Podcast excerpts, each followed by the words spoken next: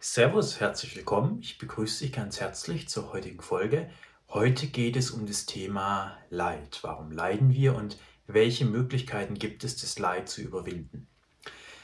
Wir kennen ja unglaublich viele Einzelfälle, in denen wir leiden. Es gibt Menschen, die leiden unter Krankheiten, manche unter finanziellen Problemen, manche unter Beziehungsproblemen und so weiter und so fort.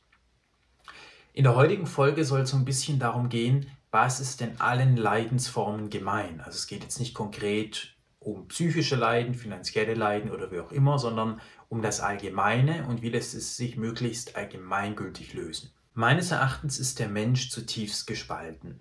Der Mensch ist gespalten zwischen Körper und Geist. Und es bedeutet meines Erachtens, dass der Mensch auch in zwei Realitäten gleichzeitig lebt. Also ich lebe auf der einen Seite in der physischen Realität, die mich umgibt, Zeitgleich habe ich aber auch Gedanken und lebe deswegen auch in einer geistigen Realität. Also ich kann physisch in diesem Raum vor dieser Kamera sitzen, zeitgleich mir aber vorstellen, wie es ist, auf einer Wiese zu sitzen und einen rosa Elefanten zu sehen, dann ist diese Wiese mit dem rosa Elefanten ja auch real. Sie ist seiend, aber sie ist nicht physisch seiend.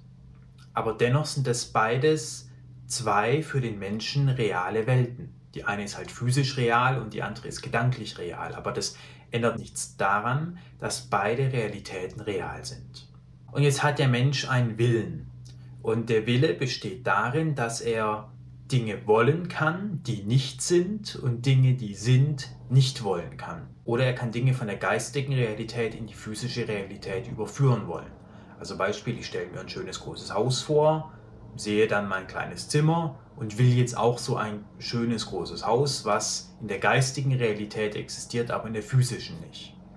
Und das ist der Moment, in dem das Leid entsteht. In dem Moment, wo der Mensch etwas will, was physisch nicht da ist, oder etwas, was physisch da ist, nicht will. Also den Steuerbescheid nicht will oder die Rückenschmerzen nicht will oder was auch immer nicht will.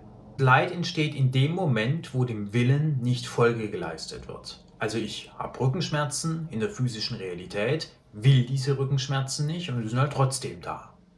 Und das ist Leid verursachend. Spannend an der Stelle ist noch, dass körperlicher Schmerz nicht notwendigerweise zu Leid führt. Also es geht wirklich darum, wie sich der Wille zu den Dingen positioniert.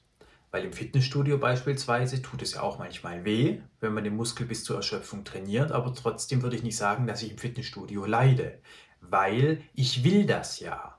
Ich will ja trainieren und ich will den Muskel ja an seine Belastungsgrenze heranführen. Oder anderes Beispiel, es gibt ja Menschen, die gehen schmerzvollen Sexualpraktiken nach und das tun sie in aller Regel freiwillig und da empfinden sie ja auch Schmerzen, aber trotzdem würden sie nicht sagen, dass sie darunter leiden, weil der Schmerz ist gewollt. Das heißt, entscheidend für Leid ist meines Erachtens nicht notwendigerweise der Schmerz, sondern die Frage, ob der Schmerz gewollt ist oder nicht. Natürlich sind viele Schmerzen, körperliche Schmerzen nicht gewollt und deswegen leiden wir unter ihnen. Aber entscheidend ist nicht der Schmerz an sich, sondern die Frage, ob der Schmerz gewollt ist oder nicht. Doch damit haben wir die Sache noch nicht genügend beschrieben, denn jetzt ist es ja so, dass der Mensch sich durchaus mit Dingen abfinden kann. Also beispielsweise, ich will ein schönes großes Haus und jetzt sehe ich aber, okay, das Ding kostet 8 Millionen und dann sehe ich auf mein Leben und weiß, naja, 8 Millionen werde ich in dem Leben vielleicht nicht mehr verdienen als Beispiel. Das heißt, da kann sich der Mensch dann irgendwann damit abfinden. Der Mensch lernt irgendwann aufgrund von seiner Vergangenheit, welche Dinge kann ich beeinflussen und welche nicht. Und die Dinge, die ich nicht beeinflussen kann, von denen kann ich mich dann lösen und dann leide ich auch nicht mehr darunter, dass ich kein 8 Millionen Euro Haus habe, weil ich mich innerlich damit abfinden kann, okay, das ist in diesem Leben nicht mehr dran als Beispiel. Jetzt ist ja aber das Problem, dass in das menschliche Leben immer neue, unerwartete Ereignisse Einzug halten. Neue Dinge, mit denen ich konfrontiert werde, von denen ich aber eben nicht weiß, kann ich sie beeinflussen oder kann ich sie nicht beeinflussen. Also positioniere ich meinen Willen zu ihnen und manche Dinge kann ich beeinflussen, manche nicht. Aber die Dinge, die ich nicht beeinflussen kann, aber trotzdem will oder nicht will, die verursachen dann Leid. Man kann das wie folgt zusammenfassen, die bisherigen Überlegungen. Leidfrei wäre das menschliche Leben dann, wenn einer der drei folgenden Punkte nicht zutreffen würde. Also wenn erstens keine neuen Dinge mehr in das menschliche Leben kommen würden, also keine neuen Sinneseindrücke, keine neuen Ereignisse. Oder zweitens, der Mensch nicht über die Fähigkeit verfügen würde, Dinge zu wollen oder nicht zu wollen, also keinen Willen hätte. Oder drittens, wenn dem Willen des Individuums niemals nicht sofort und vollumfänglich entsprochen werden würde. Auf die drei Punkte möchte ich kurz eingehen. Also den ersten Punkt hatten wir schon, wenn nichts Neues mehr ins Leben dazukommen würde. Wenn man mit 20 schon alle Erfahrungen, die es jemals im Leben zu machen gibt, gemacht hätte und dann 60 Jahre alt wird als Beispiel, dann wären die folgenden 40 Jahre leidfrei. Der zweite Punkt wäre, wenn der Mensch keinen Willen hätte. Und das ist ganz spannend, weil ein Stein am Wegrand zum Beispiel kann nicht leiden. Und er kann deswegen nicht leiden, weil er keinen Willen hat. Also ein Stein am Straßenrand kann sich nicht darüber beschweren, dass er jetzt in Esslingen am Neckar liegt und nicht in Nizza, sondern der liegt halt und fertig. Also der leidet nicht, der hat keinen Willen. Die Abschaffung des Willens, wenn man so will, wäre eine Möglichkeit, dass der Mensch nie wieder leidet. Die dritte Möglichkeit besteht darin, dass der Mensch sozusagen zum Gott wird. Also der Stein am Wegrand kann nicht leiden, weil er keinen Willen hat, weil er sich nicht über Situationen ärgern kann, weil er sich auch nicht Dinge vorstellen kann. Und ein allmächtiges Gotteswesen kann auch nicht leiden, weil wenn ein allmächtiges Gotteswesen keine Rückenschmerzen haben will als Beispiel, dann hat es keine Rückenschmerzen mehr. Das geistige Wesen hat Wille in Kombination mit Allmacht. Und der Stein hat keine Allmacht, aber auch keinen Willen. Und der Mensch ist genau dieses Zwischending. Der Mensch hat einen Willen, aber keine Allmacht, dass seinem Willen immer entsprochen wird. Das heißt, der Mensch ist das suboptimale Zwischending in der Hinsicht zwischen Stein und Gott. Er hat den Willen des Göttlichen, aber die fehlende Allmacht eines Steines. Also eine sehr unglückliche Kombination. Und das menschliche Leben ist leidvoll, weil eben alle drei Punkte zutreffen. Also erstens, es kommen immer neue unverhoffte Ereignisse in das menschliche Leben und der Mensch hat einen Willen, hat Gedanken und dem Menschen fehlt die Allmacht. Und diese drei Dinge in Kombination führen dazu, dass menschliches Leben auch leidvoll ist. Jetzt möchte ich zum Schluss noch darauf eingehen, welche Möglichkeiten gibt es denn doch mit dem Leid umzugehen. Wir wissen jetzt, woher das kommt. Der menschliche Wille ist Auslöser. Aber wie können wir das Leid vielleicht überwinden oder welche Ansätze gibt es? Und der erste Ansatz ist, ich werde engstirnig.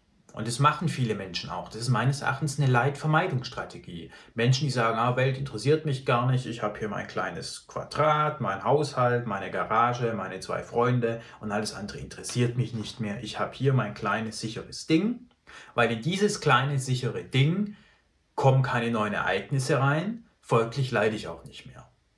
Halte ich aber für eine suboptimale Strategie, weil es funktioniert ja nicht. Also nur weil ich Veränderungen in der Welt nicht mehr sehen will, heißt es ja nicht, dass sie nicht da sind und sie überwältigen mich früher oder später sowieso. Also keine nachhaltige Strategie der, an der Stelle. Der zweite Ansatz, den es gibt, um Leid zu überwinden, der lädt sich an den zweiten Punkt an, also tangiert die Willensfrage und ist das, was der Buddhismus predigt, zumindest meiner Interpretation zufolge. Der Buddhismus sagt ja, okay, wir überwinden die Anhaftung, wir wollen nichts mehr. Und der zweite Weg besteht darin, dass der Mensch sozusagen zum Stein wird. Also wenn wir wissen, das leidverursachende Ding am Menschen ist der Wille, naja, dann schaffen wir den Willen ab, dann sind wir quasi passive Steine im Leben. Alles, was kommt, nehmen wir hin, ohne das groß zu bewerten, ohne groß was anderes zu wollen, als das, was ist. Und dann sind wir leidfrei. So die Idee. Mich persönlich überzeugt es nicht, weil es ja nur eine Verlagerung des Problems ist. Denn der menschliche Wille ist ja seiend, der ist ja. Und wenn ich jetzt versuche zu wollen, nicht zu wollen, dann ist es selbstwidersprüchlich. Also ich erkenne den Willen als das Problem und will den Willen nicht. Aber damit hebe ich das Problem ja nur auf eine andere Ebene, weil dann leide ich darunter, dass ich einen Willen, der da ist, nicht will. Das heißt, mich überzeugt es ehrlicherweise nicht. Theoretisch gibt es noch den dritten Weg, nämlich zum Gottwerden. Also der Mensch erlangt Allmacht. Alles, was der Mensch will, geschieht immer sofort und vollumfänglich, genauso wie er es will. Offensichtliches Problem, niemand weiß, wie es geht. Aber theoretisch wäre es auch ein gangbarer Weg in die ewige Leidfreiheit. Zum Schluss möchte ich noch Byron Katie vorstellen. Die hat ein sehr spannendes Konzept und es funktioniert wie folgt. Byron Katie arbeitet mit vier Fragen. Zunächst erkennt Byron Katie, naja, der Wille ist ja nur ein Gedanke. Also Beispiel, ich könnte jetzt ja darunter leiden, dass meine Wohnung zu klein ist. Ich habe keinen Platz und so weiter und so fort. Und dann sage ich, ich will ein größeres Haus, eine größere Wohnung, ein größeres Zimmer. Dann ist diese Willensäußerung ja ein Gedanke. Also ich habe den Gedanken, meine Wohnung ist zu klein und das finde ich schlecht, weil ich habe keinen Platz. Und jetzt untersucht Byron Katie diesen Gedanken mit vier Fragen. Und die erste Frage ist, kannst du absolut sicher sein, dass das wahr ist? Also man geht quasi nochmal in sich und prüft, leide ich wirklich darunter, dass die Wohnung zu eng ist? Zweite Frage, kannst du absolut sicher sein, dass das wahr ist? Und bei der dritten Frage wird spannend, wie reagierst du auf diesen Gedanken? Und hier kommen die Emotionen ins Spiel. Also der Wille ist etwas Unemotionales in erster Linie. Es ist ein Gedanke, wie Byron Katie meines Erachtens richtig feststellt. Also sie schreibt das in ihrem Buch nicht so. Das ist jetzt meine Interpretation, die ich da einfließen lasse. Sie sagt, Willensäußerung ist ein Gedanke. Und jetzt schauen wir uns den Gedanken an und prüfen, okay, wie fühlt es sich denn an, wenn ich diesen Gedanken denke? Meine Wohnung ist zu klein, ich brauche ein größeres Haus. Wie fühlt sich das an? Und da kommt man meiner Erfahrung nach zu dem Ergebnis, dass sich das nicht so gut anfühlt.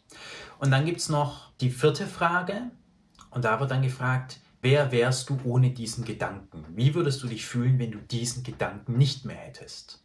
Also ich habe den Gedanken, ich will eine größere Wohnung und jetzt fragt Byron Katie oder frage ich mich selbst, wie würde ich mich denn fühlen, wenn ich daran einfach nicht mehr denken würde?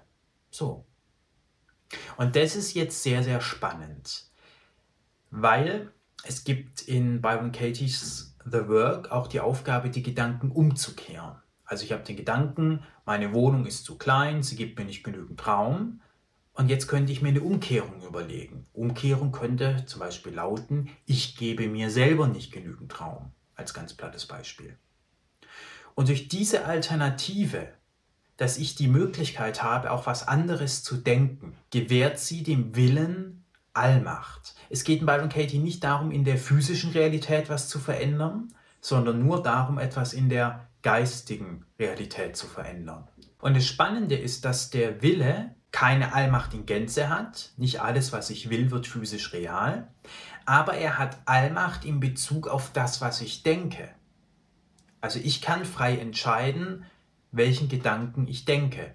Ich kann mich entscheiden, denke ich, ich gebe mir zu wenig Raum oder denke ich, die Wohnung ist zu klein, die Wohnung gibt mir keinen Raum? Denke ich, ich bin froh über die Wohnung oder so ein Blödsinn, ich hätte gerne größere. Und das ist ein Punkt, wo der Mensch wirklich Allmacht hat, begrenzte Allmacht in Bezug auf seine eigenen Gedanken. Und deswegen ist der Ansatz so spannend. Ich habe nicht die Allmacht zu sagen, ich hätte gerne eine größere Wohnung und dann wird in der physischen Realität von jetzt auf gleich eine größere Wohnung. Aber ich habe Allmacht in Bezug auf das, was ich denke. Und dadurch, dass sie das mit den Gefühlen verknüpft, halte ich das für einen hochspannenden Ansatz, weil ich durch die Wahl meiner Gedanken andere Gefühle erzeuge. Und die Emotion letztlich das ist, was Lebensqualität zu einem großen Teil ausmacht.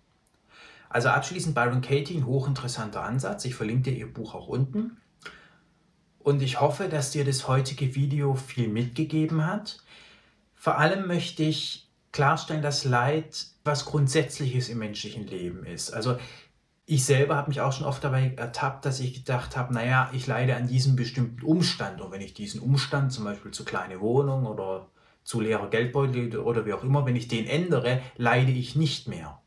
Aber da ist es mir wichtig zu betonen, dass Leiden was Grundsätzliches ist. Leid ist nicht schmerzgebunden, nicht geldmangelgebunden, nicht wohnungsgrößengebunden, sondern ergibt sich aus der grundsätzlichen Konstitution des Menschen. Der Mensch kann nichts dafür, dass er eben Körper und Geist ist, dass er eine geistige Realität vorfindet und eine körperliche und dass diese Realitäten sich nicht eins zu eins immer ineinander überführen lassen. Der Mensch kann nichts dafür, dass er keine Allmacht hat. Der Mensch kann aber auch nichts dafür, dass er einen Willen hat und kein leidfreier Stein ist. In diesem Sinne bedanke ich mich sehr für dein Zuhören und würde mich sehr freuen, wenn du meine Videos weiterempfiehlst, wenn du den Kanal abonnierst und wenn du nächste Woche am Sonntag wieder dabei bist. Bis dahin.